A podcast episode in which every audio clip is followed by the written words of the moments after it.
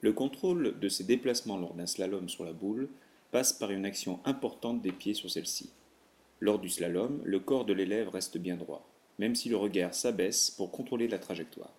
Pour tourner, l'élève appuie sensiblement et plus ou moins à droite ou gauche du diamètre vertical de la boule. Il effectue aussi un quart de tour sur lui-même ou une rotation plus importante sur son propre axe vertical pour être dans le sens de son déplacement.